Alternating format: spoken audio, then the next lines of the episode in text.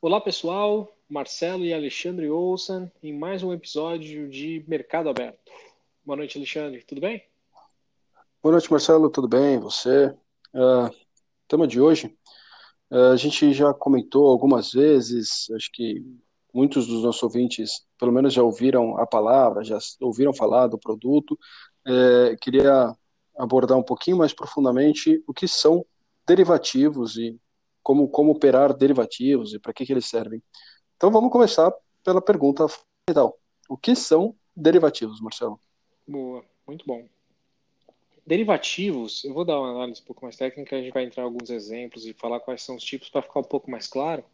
Mas derivativos são instrumentos financeiros cujo preço depende do preço do ativo subjacente, ou do, do, do preço do ativo base com o qual ele está sendo aplicado. Então, um derivativo ele vai flutuar o valor dele dependendo do preço de um outro ativo. E daí que vem a palavra derivativo ou derivado. Ou, eu acho que a ideia é essa, que o preço deriva de, uma outro, de um outro ativo.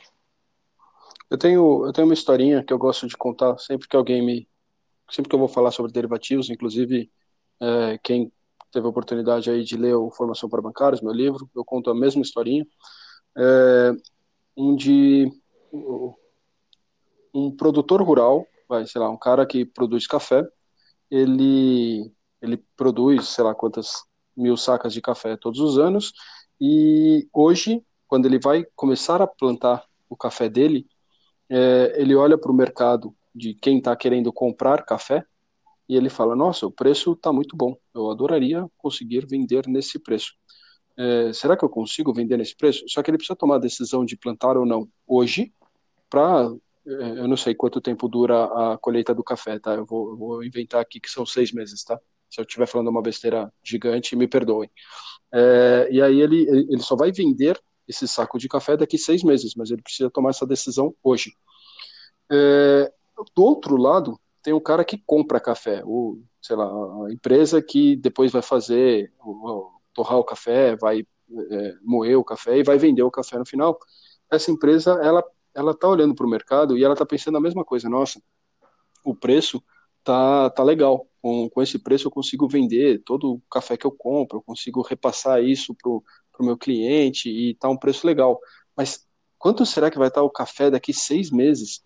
Que é quando ele vai comprar a próxima, a próxima é, safra de café, e, e ele está com medo, porque se o preço subir demais, que, que acontece? Né? Ele, vai, ele vai ter que repassar esse preço para o consumidor, eventualmente o consumidor dele vai parar de comprar o café dele, vai comprar um café, eventualmente um café colombiano, um café vietnamita, que são grandes produtores também, é, e ele está preocupado. O, o, os dois, eles se encontram, o produtor de café e o, o comprador de café, eles se encontram e falam, olha, vamos fazer um acordo aqui, em que daqui seis meses eu vou comprar de você, sei lá, 100 mil sacas de café, no preço que está agora. E os dois entram nesse acordo e, e, e combinam o, o, esse valor. Eles acabaram de fechar um derivativo, que é um contrato, no, nesse caso é um contrato a termo, tá? É como se fosse um contrato futuro, um contrato que eles vão é, é celebrar de fato só no futuro, mas é, já está definido a quantidade de sacas, a data do, do que eles vão fazer essa troca e qual vai ser o preço dessa troca. É, esse é o, é o cerne do, de um contrato derivativo. Legal? É um ótimo, é um ótimo exemplo. Esse é um ótimo exemplo. Aí você já matou, inclusive, o primeiro tipo de derivativo que a gente vai discutir. E quando eu falei que o preço dele, vamos supor então agora que esse contrato, que os dois, que o produtor de café e o, o cara que vai manufaturar e vai trabalhar o café como matéria-prima para revender para consumidor, né? Um está na ponta compradora, um está na ponta vendedora. Vamos supor que esses caras, eles daqui seis, daqui três meses, né? Que ele fechou o contrato para daqui seis meses. Daqui três meses eles querem olhar de novo para o preço do café, quanto tá. Então vamos supor que no começo estava lá 50 dólares por saca e hoje e daqui três meses o preço do café está 70 dólares por saca. O que acontece é que esse acordo que eles fecharam passa a ter valor. O preço, o, o, o, valor desse contrato, desse derivativo que eles acordaram, passa a ter valor. Por quê? Uma das contrapartes tem o, direito de comprar, o direito não, vai ter a obrigação de comprar a 50 daqui seis meses, uma tem a obrigação de vender a 50 daqui seis meses e o preço do café hoje está 70. Então esse contratinho, para quem comprou a 50, foi um ótimo negócio. Aquele contrato, aquele, aquele derivativo, aquele acordo entre as duas partes, agora vale grandes números aqui, estou arredondando, fazendo os arredondamentos, mas vale uns belos de uns 20 dólares por saca, porque ele realmente ele já está saindo nesse lucro, entre aspas, ele já fez a proteção do que ele queria comprar lá na frente. Enquanto o cara é. na venda, ele, apesar dele falar assim, poxa, se eu vendesse hoje, eu poderia estar vendendo a 70 ao invés de ter firmado o preço a 50, que eu fiz lá atrás, mas o objetivo dele não era especulativo, não era vou torcer para era simplesmente conseguir vender num preço que ele achava justo e que ele conseguia tocar o negócio dele. E o negócio dele é café, é produzir café, seja lá o que for. É, é legal, é legal essa, essa análise que o Marcelo está fazendo, porque vamos dizer que o produtor de café ele, ele se comprometeu a vender tal esse café pro, pro vamos, vou fazer o exemplo contrário, tá? Então eles fecharam a 50, só que ao invés de ir para 70, o preço do café caiu para 30. E o, o produtor de café, ele, ele tem o direito de vender e a obrigação de vender isso a 50. Se lá na frente o, o cara que compra café dele, o, sei lá, a empresa de moagem de café, ele, ele toma a decisão de falar putz, eu, eu não quero mais honrar este contrato porque, por qualquer motivo, caiu minha demanda, eu, eu tô é, com problemas de caixa, não vou conseguir comprar tudo isso de café, ou por qualquer motivo, e ele virar para o produtor e falar, olha, eu, eu não quero quebrar o nosso contrato, tá? Eu não quero, eu não quero te prejudicar na quebra do meu contrato, mas quanto você cobra de mim agora para a gente desfazer esse contrato, para eu, eu, eu te dar uma indenização justa mas eu não ter que ter o desencaixe, porque eu não tenho mais o que fazer com tanta saca de café. E, e essa análise que o Marcelo fez dos 20 dólares por saco, por saca, ele vale exatamente para esse tipo de operação, para você saber quanto vale no meio do caminho, para caso você queira desfazer, caso você queira vender para uma terceira parte é, esse contrato, ele poderia ser cambiado entre as partes. E um negócio legal que ele falou tudo bem, Marcelo? Tá me ouvindo? Tudo bem. Ah, Desculpa. Okay. Tudo, tá tudo é, não, imagina, imagina. É, e, e, o Marcelo comentou aqui e falou: ah, você já entrou na primeira, no primeiro tipo de, de derivativo. Que outros tipos de derivativo? Quais são os tipos de derivativo que tem, Marcelo? Legal, legal. Acho que a gente, a gente viajou um pouquinho agora falando desse primeiro exemplo, que acho que é bem importante para gravar o conceito. Mas o que a gente desenhou agora é, são os contratos a termo onde você contrata um preço de compra e venda, um preço de compra e venda, uma quantidade e um, um ativo e uma data para uma data futura. Então você já está fazendo como se fosse uma compra futura ou uma venda no futuro. Existe, existem no total quatro tipos de derivativos e isso vai acaba tendo varia, infinitas variações. Aí o pessoal é muito criativo, mas os quatro tipos básicos de derivativos são contratos a termo, que foi exatamente isso que a gente fez, que normalmente são contratos entre duas partes, os dois, no caso, comprador e vendedor aqui, são eh, você pode negociar muito facilmente os termos, são coisas, são derivativos que a gente chama basicamente de balcão, onde as duas partes entram em acordo nos detalhes. O segundo tipo são os contratos futuros. Os contratos futuros também são, são relativamente parecidos com os contratos a termo, com a diferença maior é que eles são listados em bolsa. Normalmente eles têm vencimentos fixos da, da negociação da bolsa, então a bolsa abre vencimentos específicos, o, o ativo subjacente, então no caso o café, ele tem, um, ele tem menos tipos e são mais específicos, com um certo controle de qualidade para ser negociado alguma coisa meio padronizada no mercado inteiro, e, no, e você não opera contra, você não faz uma negociação bilateral contra uma contraparte, contra uma outra pessoa.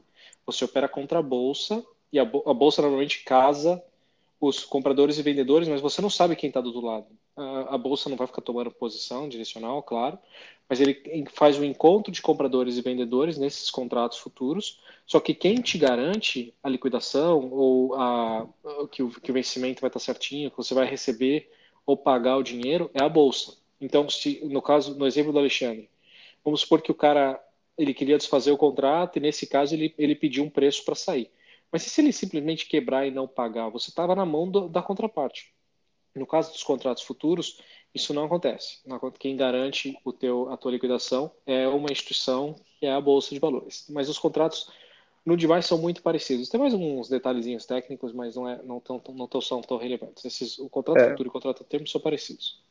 O legal do contrato futuro é que ele, ele aumenta bastante a padronização, então você perde a possibilidade de você negociar um negócio que, que faz muito mais sentido, talvez, para você, do ponto de vista de casar o vencimento, casar aonde você vai entregar essas sacas de café, é, casar o, o preço na, na, negociação ali, que você está conversando com o cara que você conhece, mas ele te traz uma série de vantagens no ponto de vista de liquidez, então você não precisa ficar procurando aquela contraparte ligando para o cara que já está acostumado a, a, comprar de você, você não precisa ficar negociando um monte de, de detalhes do contrato, não, o contrato já está pronto, você simplesmente compra, vende, é, você não precisa saber com quem que você está falando, você tem uma série de, a bolsa já tem uma série de gatilhos e mecanismos de proteção de crédito, então se a, a, a sua contraparte virar e falar, olha, não posso pagar, no contrato a termo, como o Marcelo comentou, pô, você vai ter que levar isso para a justiça, eventualmente, vai ter que é,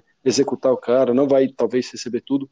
Pela bolsa, ele tem uma série de mecanismos de proteção de crédito aí que vai ser muito difícil, de fato, você não receber integralmente. Para você não receber integralmente, basicamente todo o sistema financeiro vai ter que ter quebrado junto, sabe? É, no limite, a bolsa vai ter que ter quebrado junto. É, então, você tem uma série de proteções e, e garantias aí de liquidez e de, e de crédito que, que te ajudam bastante. É, qual, qual que é o terceiro aí, Marcelo? O terceiro tipo de derivativo é swaps. Swap é uma palavra que, que vem do inglês que significa troca. Então, o que você faz aqui é basicamente combinar uma troca futura de, de alguma coisa. Então, existem alguns tipos básicos de swap aqui, tá? É, tem, tem mais do que esses, mas eu vou citar os mais, os mais padrões aí. É, o, é o, o que eles chamam de interest rate swap, então swap de taxa de juros. Eu vou dar um exemplinho desse. O cross currency swap, que são swaps de moeda. O total return swap, que são swaps que, que imitam ou, ou são basicamente vinculados ao retorno de um ativo específico, tipo ações, por exemplo. Então, um swap onde você troca a rentabilidade de uma ação por alguma coisa. E existem também os, os credit default swaps, mas já é um tipo um pouco diferente, onde você faz uma, uma proteção contra risco de crédito. A gente vai focar um pouquinho mais nos três primeiros. Então, o primeiro, o swap de, de taxa de juros, é, é como a gente está falando que swap significa troca, você troca uma taxa de um tipo de taxa de juros por outra. Então, por exemplo, você tem uma, uma dívida que está pré-fixada. Então você sabe que você tem que pagar 10% ao ano. Mas você prefere, por milhões de motivos diferentes, pode ser até expectativa de mercado, pode ser preferência pessoal, usar, pagar essa dívida de maneira variável ao invés de fixa. Você fala, ah, eu quero tá, estar tá vinculado ao CDI. E o CDI subindo ou caindo, eu prefiro estar tá pagando com a taxa acompanhando o CDI. Você pode entrar numa, num swap, onde você fica na ponta que você recebe da troca. Você recebe uma taxa pré-fixada. Então, nesse caso, a gente pode falar, pô, casa aponta com os 10%, e você paga CDI. Obviamente tem que ajustar os valores justos, seria CDI mais alguma coisa, mas vamos supor que aqui, que para o nosso exemplo, você recebe 10% fixo e você paga CDI.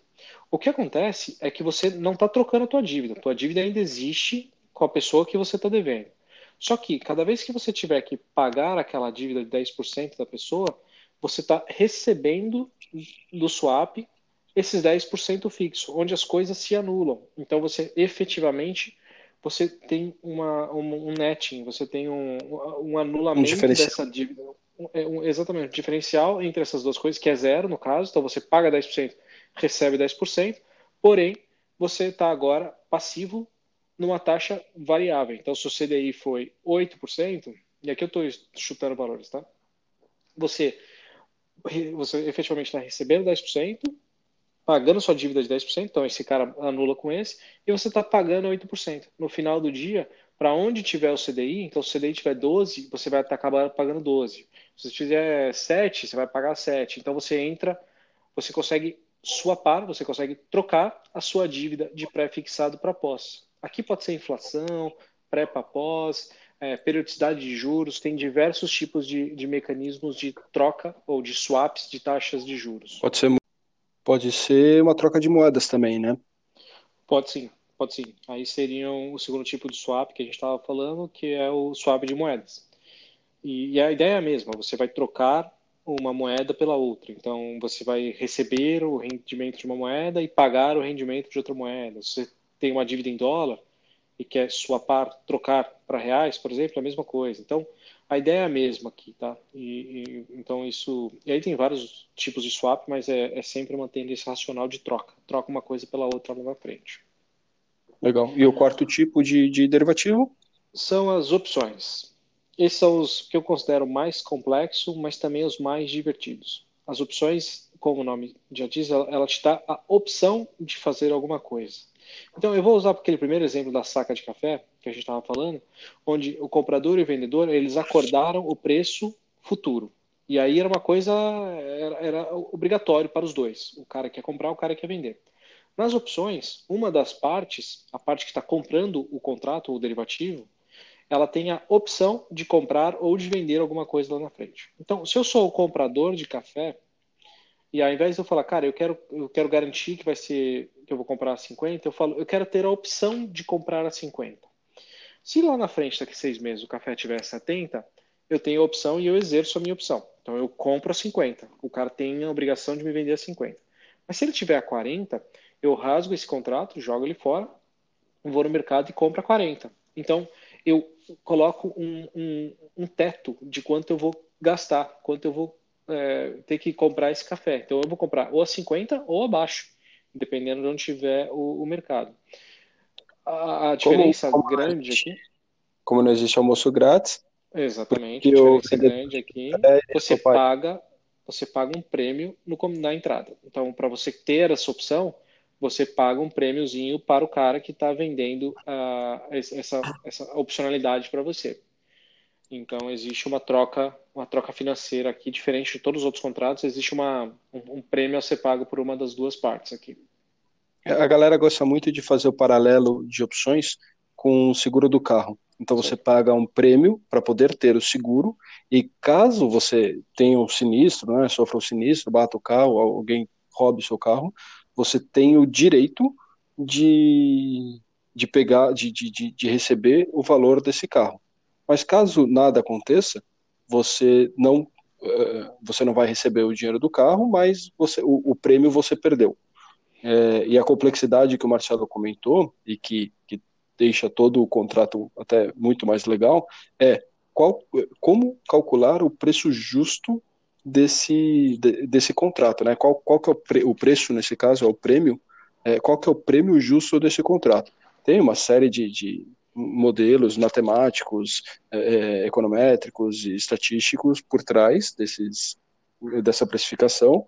É, acho que a gente não, não precisa entrar aqui, acho que pode até ser um, o caso de, uma, de, um, de um outro episódio, talvez o episódio mais técnico que a gente faria, é, mas esse contrato, acho que, acho que ficou claro o contrato de opções. Uma das partes tem a obrigação de exercer o contrato é, e a outra tem o direito de exercer. Se o que não quiser exercer falar não, obrigado, o que tem obrigação também não exerce.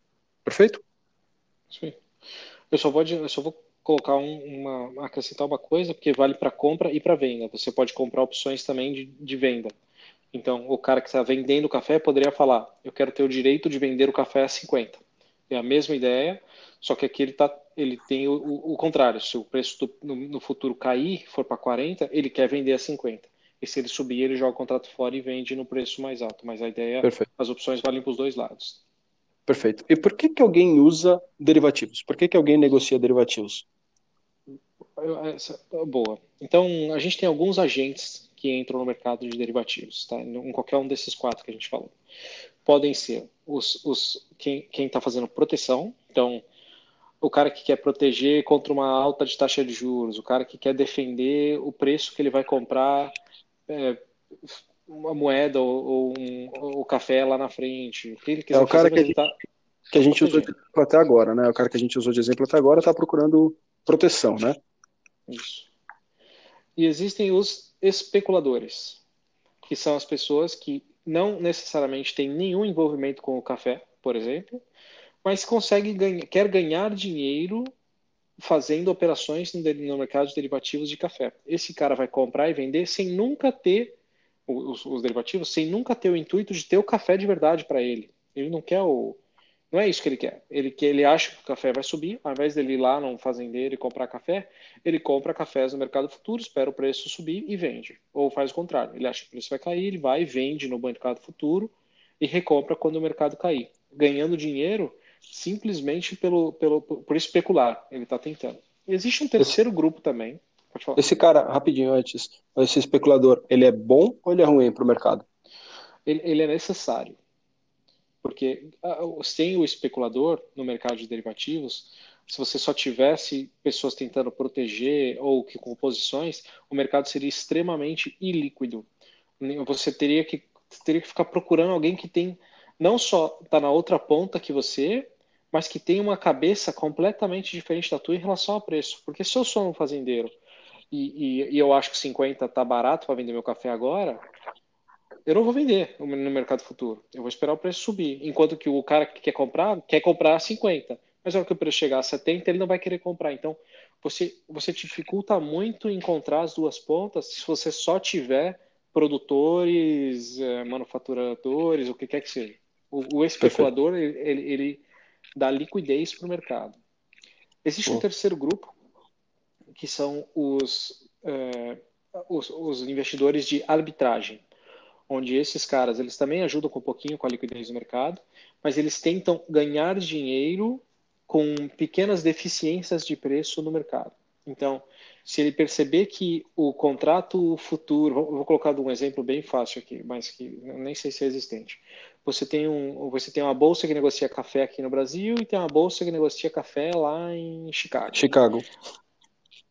Isso. É, Chicago é a maior bolsa de café, por isso que os dois sim, falaram. Sim, sim você, se você perceber que o mesmo produto ou um produto muito similar está com preços muito diferentes entre as duas bolsas, mesmo que, vamos supor que as duas negociem em dólar, tá? só para facilitar, você pode simultaneamente comprar numa bolsa e vender na outra, compra na que está mais barata, vende na que está mais cara, de maneira você não estar tá tomando risco e você consegue ganhar um pedacinho, que seja dois, três centavos, qualquer, qualquer diferencinha de preço e ineficiência de mercado, se você fizer volumes muito grandes, você acaba ganhando dinheiro sem tomar risco por essa, por essa questão que a gente chama de arbitragem, que é diferencial de preço, é desajuste de preço e ineficiências do mercado. Esses caras também eles ajudam não só a dar liquidez para o mercado, mas garantir que é, é, é, o mercado é eficiente, ou em grande parte eficiente, porque você não consegue ficar encontrando preços desajustados no mundo inteiro ou entre ativos, porque tem muita gente procurando esse tipo de ineficiência e cada vez que abre uma diferencinha, essas pessoas entram nas pontas opostas e até o preço voltar para o equilíbrio. Então, esses é. são os três participantes. E é legal até apontar aqui que não necessariamente são pessoas que ficam mapeando isso.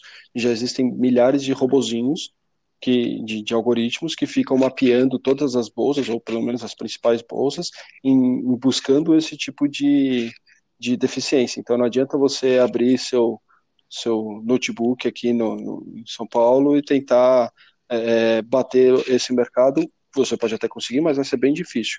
E que tipo de riscos a gente está falando aqui? Qualquer pessoa deveria ou poderia entrar nesse tipo de mercado, Marcelo? Não, com, com certeza não. Derivativos são. Né, eu, eu, sugiro, de novo, ou estudar bastante ou, ou procurar um profissional, caso você entre na, na turma dos, dos especuladores. Mas se você é um produtor ou comprador de alguma coisa, vale a pena e é muito mais fácil porque aí você está fazendo para proteção. E aí é outro, é outro jogo, aí sim, aí eu, eu, normalmente recomendo. Mas os riscos que existem aqui, eu vou esquecer por um segundo o, o, os protetores, tá? A pessoa que está comprando derivativos fazer proteção. A, a, as pessoas que estão especulando, elas tomam algum, alguns riscos. O primeiro é o risco de mercado, é do preço ir contra. Você acha que você sabe que o preço do café vai subir, você compra derivativos, você não precisa de caixa, então você consegue fazer posições muito maiores do que o que você tem efetivamente de dinheiro. Então, você tem lá 100 mil reais na conta, você pode comprar 2 milhões de. o equivalente a 2 milhões de contratos futuros em café. Estou dando exemplos aqui, tá? Mas facilmente você consegue alavancar, comprar posições muito maiores do que você tem de dinheiro. E se o preço for para o lado contrário, e você não, é, não acertar o direcional, e o preço do café, a hora que você comprou, começar a cair, cair, cair, cair, e você tiver que vender um preço muito mais baixo, zerar a tua posição ou esperar até o vencimento, você perde bastante dinheiro. Você, potencialmente, você pode perder tudo que você tem, mesmo se o preço cair 5% ou 10%, porque você está operando alavancado. Então, risco de mercado é o primeiro. É, eu, tô, eu, coloquei exemplos aqui relativamente simples. Opções você teria, você tem outros até mais potencializados dependendo da ponta que você está. Mas o risco de crédito sempre é um problema aqui. Nos futuros menos, como o Alexandre comentou, você tem a bolsa te protegendo de, de risco de crédito. Lembrando que risco de crédito é, é o risco da, da contraparte não te pagar quando ela te deve, tá? Simplificando a coisa aqui. Então, quando você entra num contrato, mesmo que você acerte o direcional, mesmo que você acerte o que você quer fazer, se, se você entrou contra uma pessoa, né, ou contra uma empresa, seja lá o que for, e essa pessoa não te pagar, não adianta nada. Você pode contar a história para os outros para o resto da vida que você acertou e que você teria ganhado dinheiro, mas efetivamente você não ganhou. Então isso é um, é um problema, o risco de crédito é sempre existente, é, principalmente derivativos. É, risco de liquidez, então o fato de você não conseguir sair da posição na hora que você quer ou sem ter que vender com um grande desconto. É, e, aí eu diria que, eu não sei se eu, se eu posso considerar, mas eu, eu gosto de, de, de, pontuar isso, é o risco de conhecimento, é de você entrar numa operação sem saber exatamente quais são as variáveis que você está se colocando em risco. É, eu, ia, eu ia comentar esse risco, é, entra como um risco operacional, ou, ou sempre que, tem histórias. Sempre tem história do cara que comprou a opção e esqueceu de avisar que ele queria exercer. Ele teria ganhado muito dinheiro, mas se você não falar é, se você não comunicar que você quer exercer, você não exerceu. Né? E aí você perde toda aquela posição e pagou o prêmio à toa. É o equivalente a você comprou o seguro do carro, roubaram seu carro e você não não foi não atrás ligou, da seguradora. Não ligou pro seguro. Você não ganhou dinheiro, você não recuperou seu carro, você só perdeu o dinheiro do prêmio. É, e, e, nesse, nesse risco aqui é bem abrangente. Por isso que eu, eu, eu, então, por exemplo, se você entrar num contrato a termo de compra de café e o café subiu e você não fechou a tua posição, mesmo que você ganhou dinheiro, depois de um mês lá vai aparecer um caminhão levando café na sua casa. Então, assim, tem, tem algumas coisas que podem acontecer é, que, que, vale a pena ficar sempre, sempre muito atento para entender uh, as minúcias do contrato. Não é extremamente complexo, mas se você nunca, nunca trabalhou com isso ou nunca, nunca operou esse tipo de, de instrumento, é um risco, é um risco sério. Legal, legal. É, tem um último ponto, mas eu, esse eu não quero nem discutir, eu quero só pincelar ele e aí depois a gente faz um, um episódio inteiro em cima dele, que é o COI. Me fala um pouco de COI. COI.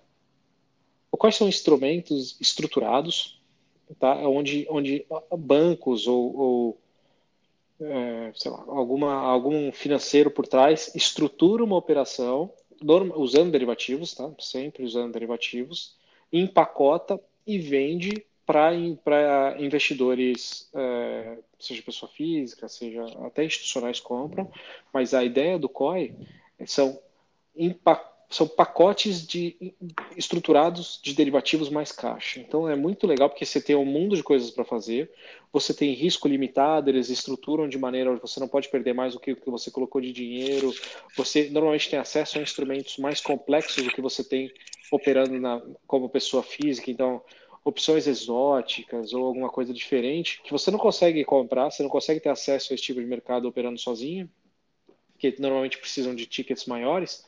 No COI você consegue, porque eles empacotam, fatiam e vendem pedacinhos para pessoas que tem, tem alguns tem alguns é, tem algumas características bem legais e bem interessantes. Eu conheço eu conheço, e, eles, e as pessoas são muito criativas, desde, é. o, desde o tratamento, da estruturação e até nos nomes. Tem uns nomes super legais.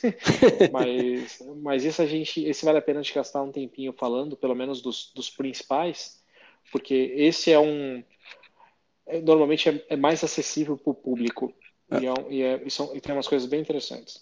O COI, ele significa literalmente é, Certificado de Operação Estruturada. Então, ele vai ter uma estruturação por trás, ele vai ter um derivativo no meio e você precisa tomar muito cuidado, porque ele ele pode ter riscos lá dentro que você não entende plenamente, ele pode ser os piores COIs possíveis, eles são simplesmente um derivativo mais um CDB, só que mais caros do que você precisaria ter, é, e aí, mas os melhores derivativos realmente, os melhores COIs, realmente eles, eles podem ser muito bons, até desse ponto de vista que o Marcelo comentou. Mas acho que isso pode, a gente pode entrar num outro episódio que, que a gente pode ir longe aqui nesses COIs. É, acho, acho que era isso que eu, que eu tinha para abordar, Marcelo. Você tem mais algum comentário, alguma coisa que você queria falar? Meu último comentário é que a gente está encerrando a primeira temporada de Mercado Aberto hoje. A gente, eu queria desejar bo, feliz Natal e boas festas, boa virada de ano para todo mundo. E a gente volta em janeiro. A gente vai pensar se a gente muda um pouquinho o formato, o que a gente vai fazer. Assim, de novo, qualquer sugestão ou crítica é muito bem-vinda. Mas eu queria agradecer você, especialmente Alexandre, e, e, a todos os nossos ouvintes pelo, por esses primeiros seis meses aqui que a gente fez, que eu, que eu me diverti bastante. Boa, eu, eu, eu, eu que agradeço, Marcelo, foi, foi muito legal, foi, aprendi muito. É, acho que cumpriu o propósito principal nosso aqui, que era de realmente é, acompanhar mais e se falar e, e, e trazer esse conhecimento adicional também para todo mundo que, que ouve a gente. É, foi, foi muito legal, acho que foi um pouco menos do que seis meses. É, e a gente está de volta aí, primeira quinta-feira de, de janeiro, é, acho que a gente já está de volta. Um Feliz Natal, Marcelo, Feliz Natal para todo mundo que está ouvindo, boas festas é, no geral e um ótimo ano novo aí para todo mundo. Obrigado, Tia. Tchau. Boa. Valeu, pessoal. Boa noite.